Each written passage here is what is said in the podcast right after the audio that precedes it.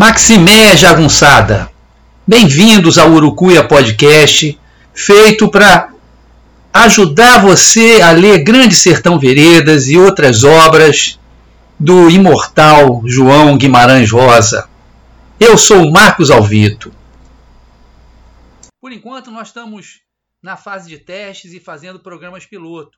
O programa piloto de hoje tem uma aula inaugural de um curso que eu dei sobre Olhe e Veja Augusto Matraga, a última novela de Sagarana. E é uma novela muito importante porque, na verdade, ela praticamente anuncia a temática que está presente no Grande Sertão Veredas. A gente tem os jagunços, a gente tem o tema de Deus, do diabo, da culpa, da honra, da vingança. Tudo isso vai ser retomado pelo Rosa depois no Grande Sertão Veredas. Então, o episódio de hoje, que é o programa piloto 2, é o início do curso sobre Hora e Vez de Augusto Matraga. Tá bom, pessoal? Valeu então. Um beijo.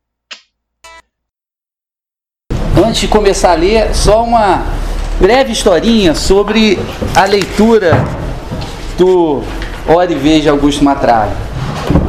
Quando meu filho era pequeno, devia ter uns 10, 11 anos talvez, ou mais, 12 no máximo, é, a gente estava num lugar inóspito lugares quase sem cultura, né? onde não havia nenhuma literatura, chamado Búzios. Né?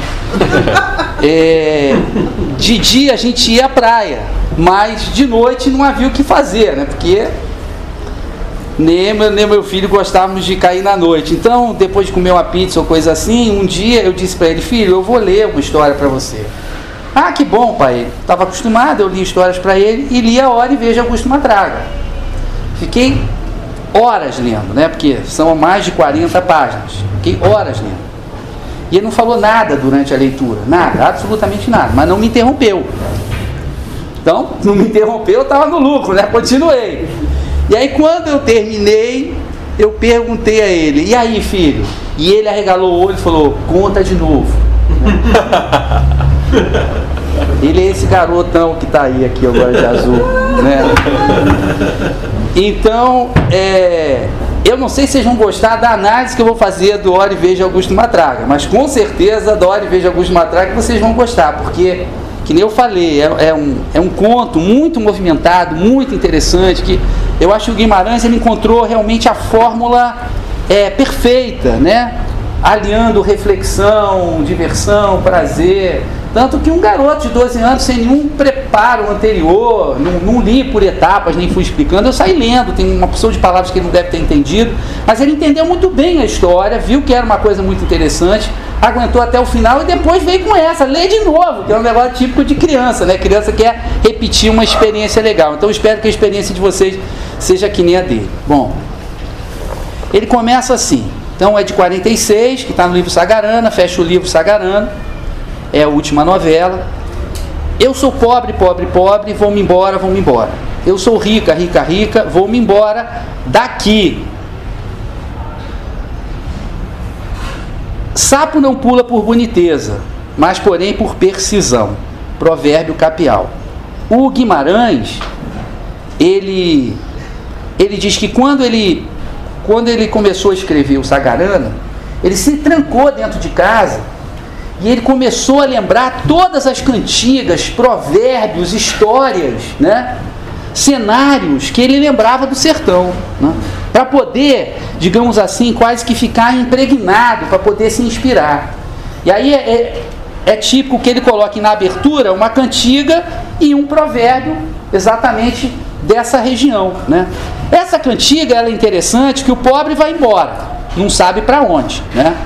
O rico vai embora, a rica vai embora, mas vai embora dali. Como se ela dissesse: Eu já sei para onde eu vou.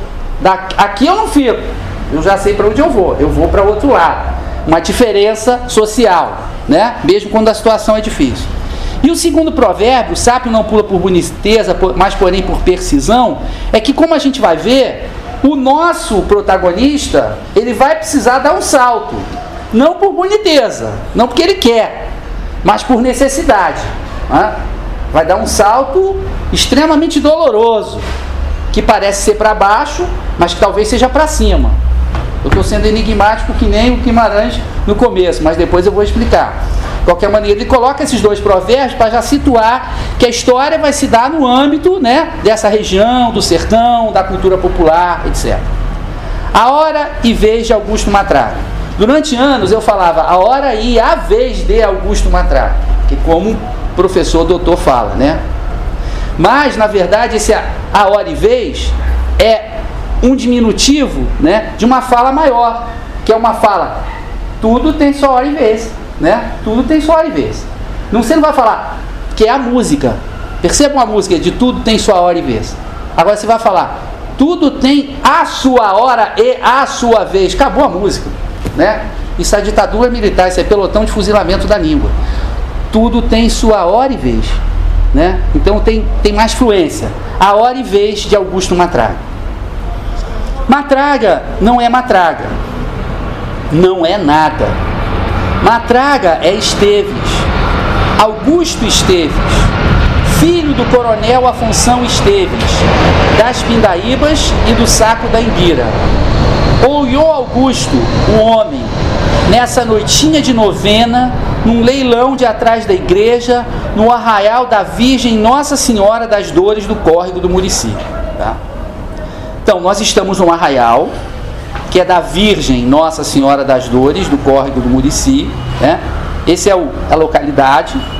Nessa localidade se está atrás da igreja, que não é à toa, que se está atrás da igreja, que vai se fazer aí na frente da igreja não se faz, tá? é o lado B da igreja, é o lado B da religião. A noitinha de novena, então tem essa religiosidade oficial, que é a novena, nove dias rezando, orando, para depois sair a procissão da Santa, no caso da Virgem Nossa Senhora das Dores. Né? Mas ele começa de maneira enigmática, porque ele diz: matraga não é matraga. Matraga é uma palavra que não existe na língua portuguesa. Não existe a palavra matraga. Existem palavras próximas, mas não matraga. Por hora não vou dizer o que. Mas ele começa dizendo matraga, o narrador em terceira pessoa. Matraga não é matraga. Ora, se matraga não é matraga, significa o quê? Que provavelmente ele ainda vai se transformar em matraga. Mas o que é matraga? Calma. Calma. Matraga não é nada. Matraga não é nada. Por que ele não é nada? Calma. Mas temos que prestar atenção que tem um enigma aí, né? Nonada. Nonada também, que está no, no, no abertura do Grande Sertão Veredas. Matraga é Esteves. Esteves é o sobrenome. Tá? Então, Esteves é aquilo que esse indivíduo legalmente representa. Ele é Augusto Esteves, filho do coronel Afonso Esteves. Pindaíbas e Saco da Imbira são as duas grandes fazendas do coronel, tá certo? Então, as fazendas eram tão grandes, eram tão importantes, que elas tinham nome eram conhecidas. E o nome da pessoa se ligava ao nome da fazenda. É o coronel do Saco das Imbiras, é o coronel das Pindaíbas, tá certo? Lembrando que esse título de coronel era um título da Guarda Nacional que foi criada no Brasil Colônia. Teoricamente era para os próprios cidadãos ajudarem na defesa do país, né, contra revoltas internas, etc. Mas acabou virando, num fenômeno tipicamente brasileiro, né, apenas uma formalidade, um título que era comprado, né, ao invés de título de nobreza, você tinha um tipo de poder, um título político, de coronel, de major, de capitão da Guarda Nacional. O coronel era o mais alto título. Né? Então, pro, o pai dele, com certeza, estava envolvido em política. Era candidato ou apoiava candidatos. Tá? Detalhe: 1946 é quando foi publicado esse conto. Gente, em 1946, 70% do Brasil era rural. Então, o que ele está contando aqui, que para nós pode parecer uma curiosidade, de um arraial perdidinho lá no interior, o Brasil era assim. Isso era o Brasil na época, tá? Faz, o fazendeiro, seus trabalhadores, né? Um arraialzinho aqui e ali, uma igrejinha, uma novena, uma procissão, tá? O pessoal se encaixaçando direto. Isso era o Brasil, 1946, tá? Então, Ele é filho do coronel Afonso Esteves, coronel muito poderoso, como até o aumentativo aqui ele, ele denota. Afonso Esteves. Mas é interessante que Esteves, né? Esteves parece o que? Esteve. Esteve, foi, era, não é mais. Certo? Eu não estou fazendo essa interpretação, olha só, eu estou roubando, estou batotando. Não estou fazendo essa interpretação só a partir daqui. Estou fazendo a partir do conjunto do conto. Tá certo? Que a gente vai ver que o, o, o Augusto, né? O filho do coronel vai deixar de ser rapidamente tudo que ele era. Por isso esse nome Esteves, ele cheira né, a essa ideia já de passado. Por isso que ele não é nada. Ele já foi, ele esteve alguma coisa, mas não vai estar mais nada. Ele não vai ser mais nada. E aí vem Augusto. Augusto é que é a festa desse parágrafo. É a coisa mais importante desse parágrafo é o Augusto. Por quê? Augusto virou nome, mas Augusto inicialmente era adjetivo. Augusto vem do Império Romano. O primeiro imperador romano, Júlio César, recebeu o título de Augusto. Significa sagrado, divino, é? que vem na verdade uma raiz latina que indica aumentar, porque era aquele que tinha sido capaz de aumentar o Império Romano. E realmente, o Júlio César não recebeu esse título à toa. Né? Ele ficou no poder durante 40 anos. O Império Romano alcançou uma posição de estabilidade, prosperidade e riqueza com ele enorme, apesar de toda a sua brutalidade. Né? Mas Augusto, então, aponta para a ideia do sagrado, aponta para a ideia do divino. Mas um homem é sagrado? Um homem é divino? Antes do império, quando Roma ainda era uma república, quando um general ganhava uma batalha e fazia conquistas grandiosas, para evitar que ele ficasse se achando, enquanto ele estava lá percorrendo Roma em triunfo, que era uma o triunfo era uma cerimônia oficial, né? Todo o povo gritando, aclamando aquele general e tal. Aquele cônsul, tinha um cara do lado dele, andando do lado dele. Lembra-te de que és humano lembra-te que és humano, ou seja, se manca. Não fica nessa, não entra nessa onda de que você é um Deus, não, que você é um ser humano. Mas o império não foi assim. O império praticamente divinizou seus imperadores. Deu certo? Claro que não deu. Lembre-se de Calígula, de Nero. Né? A maioria das pessoas, para falar a verdade, não, não trabalha bem com o poder. Se dá o poder na mão dela, elas fazem muita coisa errada. Em Roma também foi assim. Então Augusto é um título né, religioso, de sagrado, de divino. Então o nome dele, a gente podia brincar, Augusto Esteves, é o divino que já foi. Né? Porque na verdade ele vai se achar todo poderoso e quase um Deus. E ele vai ser punido.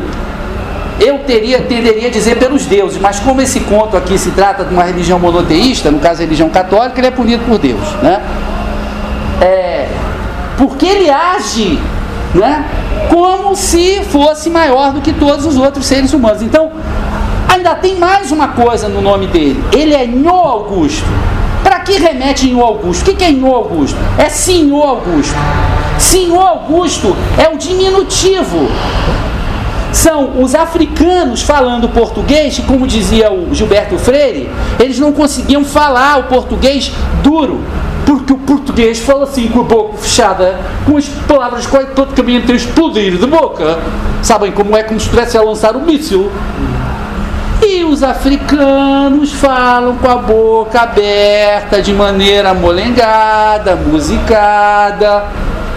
E aí, o senhor vira o senhor, senhorzinho, Nho Augusto.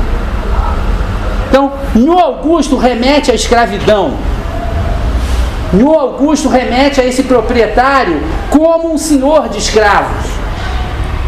No Augusto remete a esse arbítrio que é a herança, que é continuidade da escravidão. Então vocês vejam quanta coisa ele concentra só no primeiro parágrafo, todas essas temáticas. Ainda dá mais uma, ele é o homem. Que também é uma expressão que se usa para os poderosos. E o homem hoje está brabo. Ih, rapaz, o homem chegou aí, né? como se nós outros não fôssemos homens, só ele fosse. Né? É uma humanidade exclusiva, é uma humanidade monopolista. Ele é o homem, os outros são o quê? Sei lá. São os escravos dele, são né, as bestas dele. Então esse primeiro parágrafo, o Guimarães era muito barato. Ele propõe um enigma. Ele propõe um enigma. Por que, que matraga não é uma traga? Por que, que matraga não é nada? Né? Procissão entrou, reza acabou. E o leilão andou depressa e se extinguiu sem graça, porque a gente direita foi saindo embora, quase toda de uma vez. Aí é aquela coisa típica da Igreja Católica: tem um lado oficial e tem um lado popular, né? Que é tolerado, que existe, que a igreja sabe e sabia que existia. Então a procissão saiu, a reza acabou da novena, começou um leilão né, de prendas para arrecadar para a igreja e depois desse leilão oficial terminar, a gente direitas né, foi embora. Né? Que era gente direita? Classe média, né? É, as moças do lugar, etc., a maioria delas. Ficou o povão, né? Ficou o povão.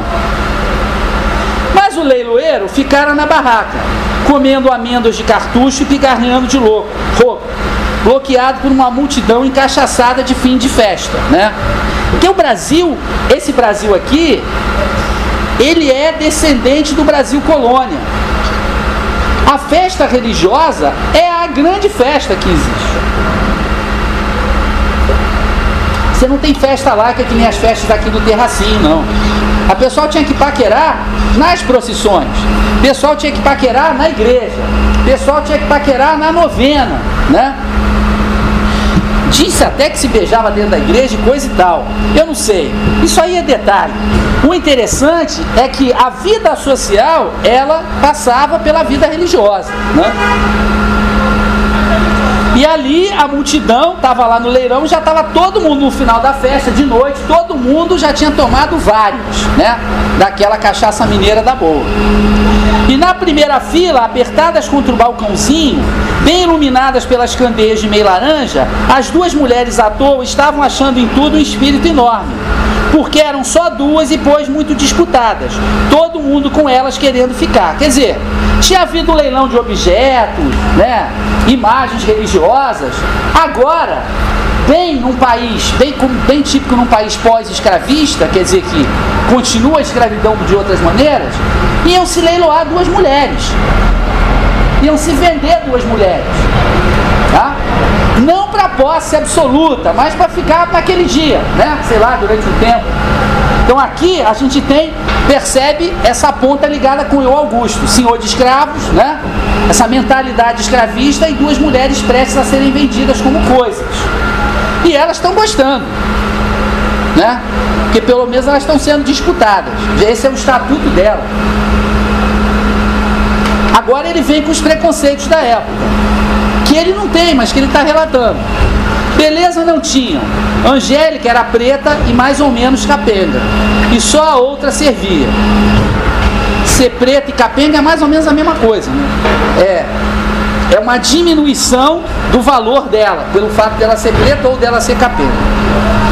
Mais perto, encostado nela outra, um capial de cara romântica, subia todo no sem jeito eles estavam se gostando. E por isso, aquele povo encapetado não tinha. O povo encapetado. Né? O lado B já acabou procissão, já acabou reza, agora é atrás da igreja e quem está mandando é o diabo. É cachaça, mulher sendo vendida, é isso. Pelo menos para o pobre namorado, nenhuma razão de existir. Então tinha duas moças sendo vendidas, né? A branca, que era mais disputada, tinha um namorado, um capialzinho, que não estava achando graça naquela situação. E a cada momento as coisas pioravam, para ele pioravam, com o pessoal aos gritos. Quem vai arrematar a Sariema? Anda, Tião. Bota a Sariema no leilão.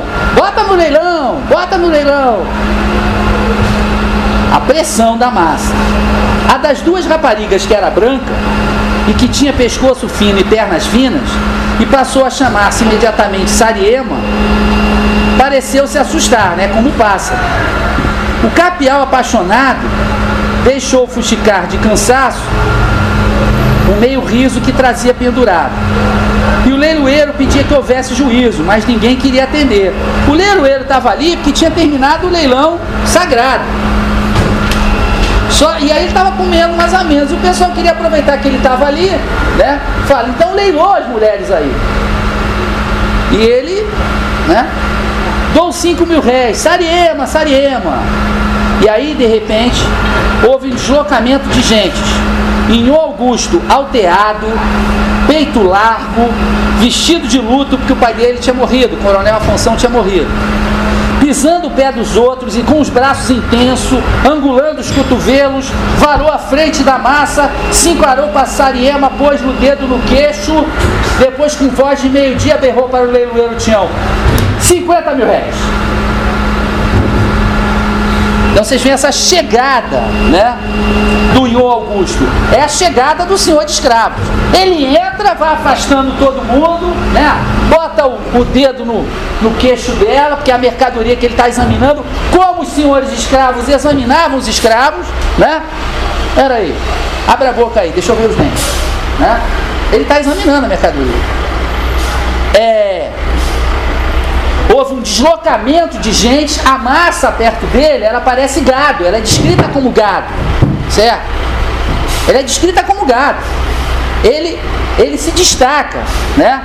Ele é alteado, ele tem peito largo, ele vestido de luto, embora remeta à morte do pai, ele também é a morte, certo? Se alguém quiser enfrentá-lo, ele também é a morte. Ele é a morte ambulante, porque ele já matou vários. A gente vai, vai ler aqui no conto. Tá? Pisando os pés dos outros, quer dizer, sem se importar, as pessoas fossem saindo da frente. Então aqui você tem uma relação de poder bem clara, né? Não tem igualdade nenhuma. Teoricamente, o leilão é uma coisa democrática. Embora ela seja plutocrática, na verdade. Mas o leilão todo mundo pode entrar, não é isso? Você não está proibido de entrar. Mas como ele tem muito mais poder e muito mais riqueza que os outros, um ofereceu 5, ele oferece 50. Quer dizer, acabou, né? Acabou o leilão. Então, a possibilidade de haver concorrência, de haver disputa, inexiste, porque com ele ninguém pode disputar. Né? É o que essa cena demonstra. E a voz de meio-dia, até a voz dele, né? a voz de mando, aquela voz acostumada a mandar, né? aquela voz tonitruante berrou para o leiloeiro: 50 mil réis. Ficou de mãos na cintura, olhando para o leiloeiro, sem dar o rosto ao povo, mas pausando para os aplausos. Mas o povo aplaudiu.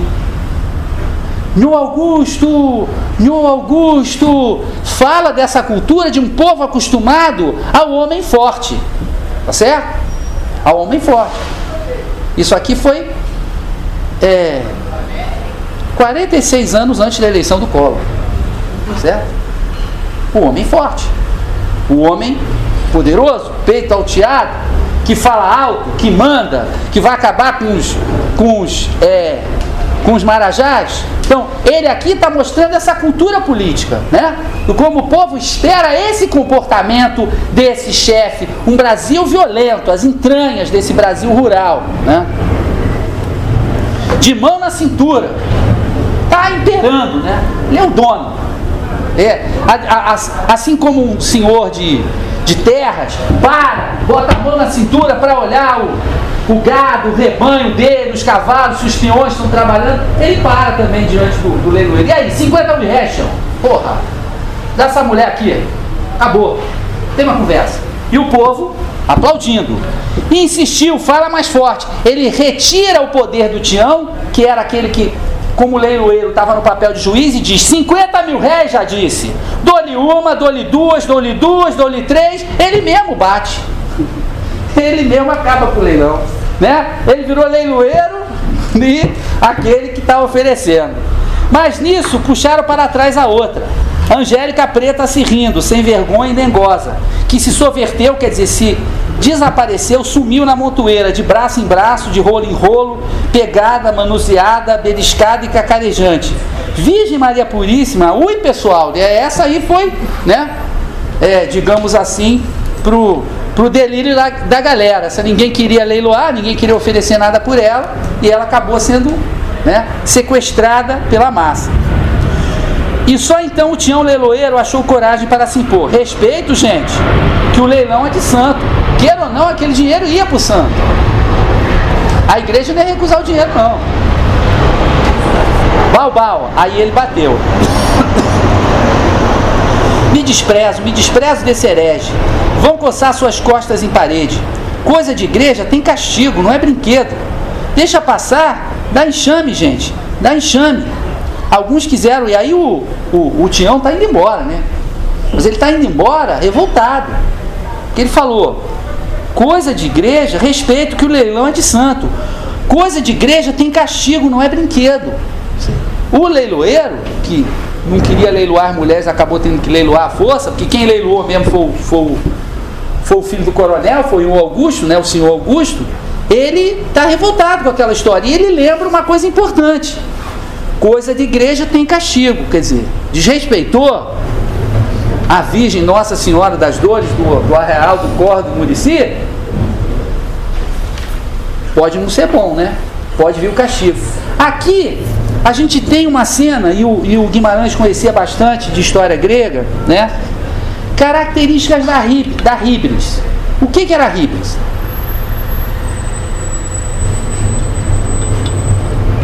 a Híbris? Era a pior, pior coisa para os gregos antigos.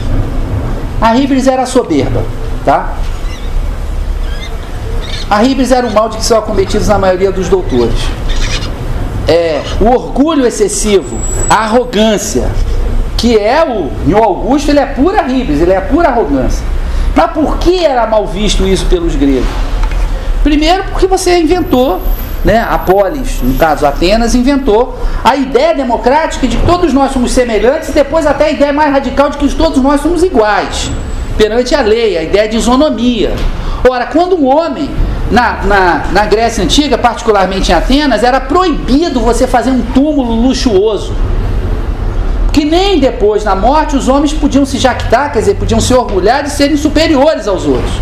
Os túmulos tinham que ser iguais, todo mundo morre, todo mundo é homem, ninguém pode. Ah, mas eu tenho dinheiro para fazer o túmulo. Não adianta, não pode fazer.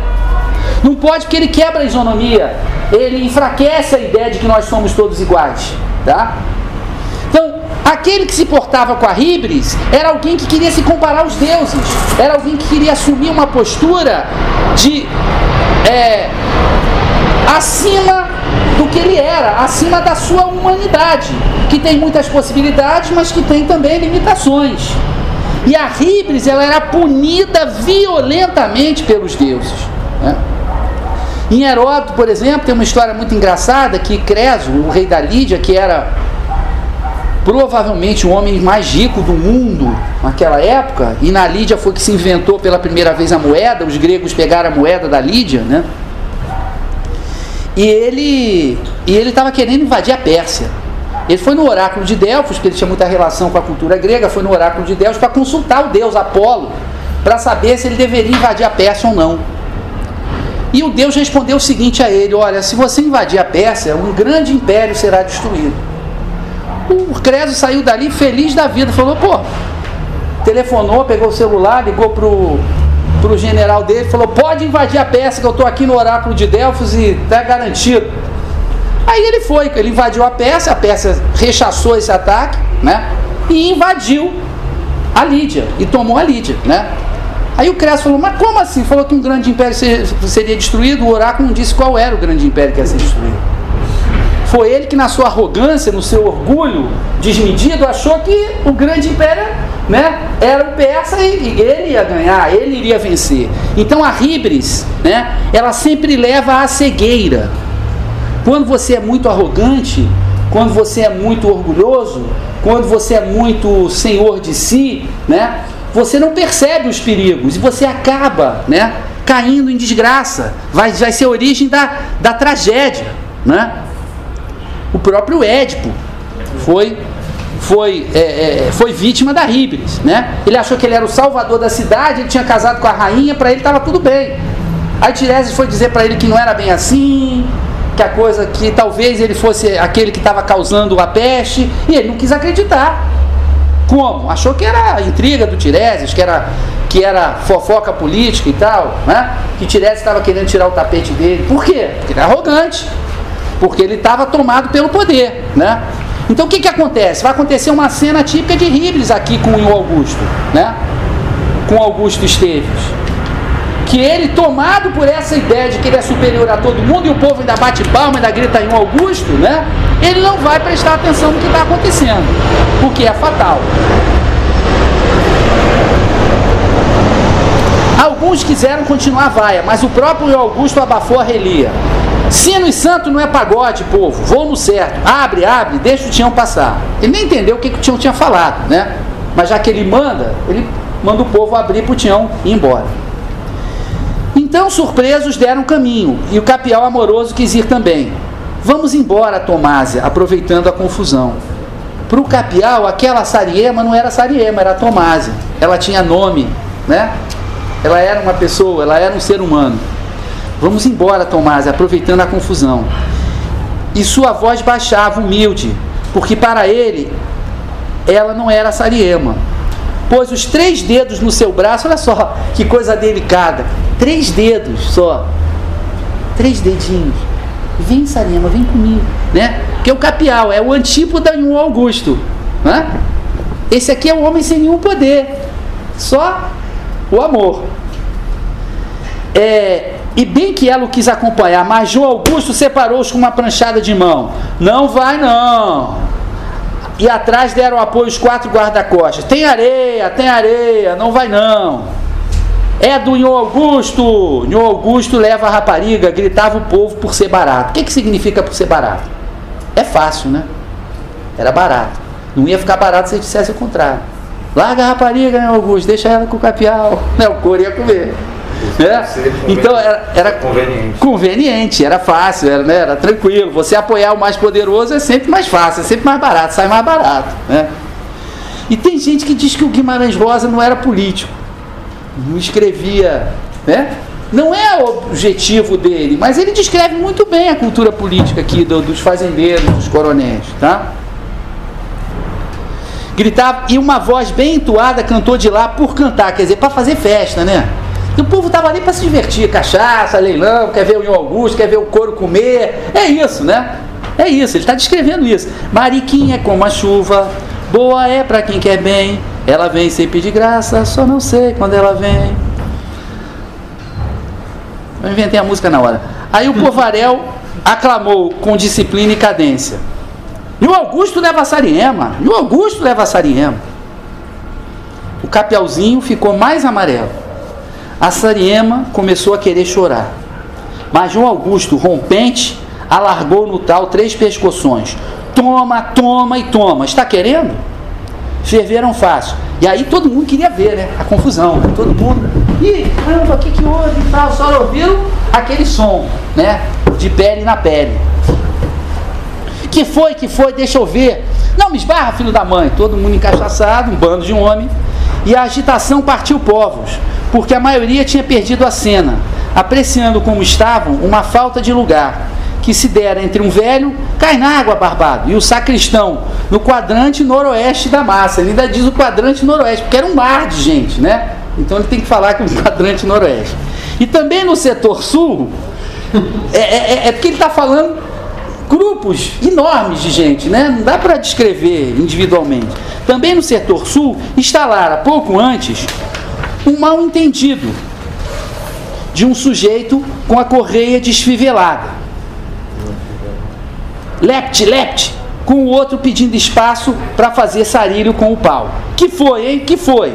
Quer dizer, essa cultura macho, né? Essa cultura do, é, do desafio, de não tolerar desaforo, de tá olhando para mim porque tá me achando bonito, não sei o quê. É imperante, né? Imperante. Já que havia uma, havia uma cultura extremamente violenta, originária dessa é, é, é, de senhores de escravos, desse controle absoluto da vida de outros homens, e isso só podia gerar, né, na massa, esse tipo de, de comportamento, que emulava, né, que imitava o comportamento violento que vinha de cima. Né? Que foi? Que foi, hein? Que foi? Foi o Capelzinho apanhando. Estapeado pelos quatro cacundeiros. Os cacundeiros eram os capangas, tá? Mas cacundeiro também pode significar pessoa de classe social mais baixa, mas normalmente é capanga, valentão, né? Os guarda-costas do Nil Augusto. Ele andava com guarda-costas, né? Também era valente assim a beça, né? Quatro cacundeiros de Nil Augusto e empurrado para o denso povo do povo que também queria estapear, né? Uma vez que ele estava apanhando, o povo queria lá linchar o capial, que era uma pessoa que nem ele, e que não tinha feito absolutamente nada de, de errado, né? Dizer, está tudo errado nessa cena aqui, tudo, tudo, tudo errado. Tudo. Viva Nhô Augusto! Já pessoa para cá, do meu lado, Nhô Augusto deu o braço à rapariga que parou de lacrimejar. Vamos andando. Passaram entre alas e aclamações dos outros que aí, como não havia mais mulheres nem brigas, pegaram a demandar ou a cantar. Não havia mais nada né, para fazer, não tinha mulher mais para dividir, né? não tinha mais briga para ver. Ei, compadre, chegadinho chegou. Ei, compadre, chega mais um bocadinho. E o Augusto apertava o braço da Siniema, como quem não tivesse tido prazo para utilizar no capial todos os seus ímpetos. Quer dizer, o tratamento com ela era o mesmo, de violência, né? de rápido. O prazer dele era esse, né? era de levar ela à força. E é, hein? A senhora dona queria ficar com aquele, hein? Ele já, né? No interrogatório do proprietário. E ela tem que se virar, né? Foi, mas agora eu gosto é de você. O outro eu mal e mal conheci. Ela tenta se virar, né? Tenta, vai ficar mal com o Augusto, né? O Augusto era um bárbaro, total, total. A gente vai ver isso ao longo, né? No próxima parte a gente vai ver na próxima aula caminharam para casa, mas para a casa do beco do Sencerola. Né? Aí, de trás da igreja, eles foram caminhando mais para dentro do submundo, né? O beco do Sencerola, onde só há três prédios, saúde. Obrigado. Cada um deles com um gramofone tocando de cornetão à janela. E onde Séria entra, mas não passa. Entra escondido, né? Mas não passa por ali. Ninguém vê a pessoa entrar, né? Sei lá como é que ela dá o jeito de fazer isso. É, obviamente era a zona de prostituição do arraial. Né? Então, e o que é muito comum, né? O que, na verdade você continua essa cultura de, de domínio, né? De corpos, é, é, dos corpos subordinados, que servem para serem utilizados e abusados por outros, os que podem pagar, os que têm poder. Nisso, porém, transpõe o adro. O adro é a, a parte externa da igreja, né? mas da lado da frente da igreja. E em Augusto parou tirando o chapéu e fazendo em nome do padre para saudar a porta da igreja. Quer dizer, ele primeiro faz tudo que ele fez atrás da igreja, não é isso? Ali, sem, sem os santos verem, mas quando ele passa na frente da igreja, né? Quando é a religião oficial, aí sim ele se benze, faz o padre, é, ele tira o chapéu, né? Ele está mostrando essa hipocrisia religiosa aqui, né? Uma religião hipócrita, pelo menos no tange aos poderosos. Mas o lugar estava bem alumiado e com lanterninhas e muita luz de azeite pendente dos arcos de bambu. E Augusto olhou a mulher. Que é? Você tem pernas de Manuel Fonseca, uma fina e outra seca. Está que é só osso, peixe cozido sem tempero. Caprim para mim, com uma assombração dessa, faça embora, frango d'água. Some daqui. Dizer, a superioridade dele não era só. Ele se sentia tão superior que aquela mulher não era. Não era um repasto né, que estivesse à altura dos gostos dele. Então ele, ele olha para ela quando uma coisa está iluminada. É que nem um senhor de escravo queira devolver a mercadoria. Falar, não, esse escravo está muito franzino, vou voltar lá para o mercado de escravo, vou devolver, porque não quero mais. É mais ou menos isso. É uma brutal... Ele já tinha uma primeira brutalidade, né? que foi essa da entrada dele, depois ele acabar com o leilão, depois ele levar a mulher embora, que era do Capial, e agora essa, que com ela. E, mas, o, mas o Guimarães ele é preciso, ele diz assim, empurrando a rapariga, ele nem empurra ela, tipo, vai embora, sai daqui, Fernando. Que abriu o choro mais sentido da sua vida. Essa mulher já tinha passado tudo quanto era tipo de humilhação, ela era uma mulher da vida. Certo? Podem imaginar as humilhações que ela já tinha passado? Mas nunca ninguém tinha humilhado tanto, né? Nunca ela tinha sentido tanto sofrimento quanto essa rejeição do Nho Augusto. Nho Augusto desceu a ladeira sozinho. E ele vai descer a ladeira sozinho. Como a gente vai ver. Uma ladeira que a gente tinha de descer quase correndo, porque era só de cristal e pedra solta. uma ladeira de pedra, uma ladeira dura de descer, complicada de descer, e que se descia rápido. É essa ladeira que ele vai descer. A gente vai ver que Deus, de certa maneira, vai puni-lo pelo seu comportamento. Agora, a gente vai começar na próxima aula a partir desse trecho do, do a partir desse trecho do, do Hora e Vez. Mas antes eu tenho aqui uns trechinhos do Rosa por ele mesmo, que a gente vai ler aqui só para vocês terem uma ideia. Bom, pessoal, essa foi a primeira aula do curso Hora e Vez de Augusto Matraga, que vai continuar nos próximos episódios. Ainda são programas piloto, ainda estou ajeitando a questão do som e tal, aprendendo a mexer com os programas, sabe como é que é? Papagaio velho não aprende a falar como falava meu pai, mas talvez aprenda a fazer podcast, tá bom? Então, obrigado a vocês. Vou deixar agora vocês com a linda trilha sonora do meu amigo Alex Rocha e Joyce Carvalhais, a música Acordais, do álbum do mesmo nome, que vocês podem encontrar no Spotify, tá bom? Um beijo, pessoal. Até a próxima. Valeu!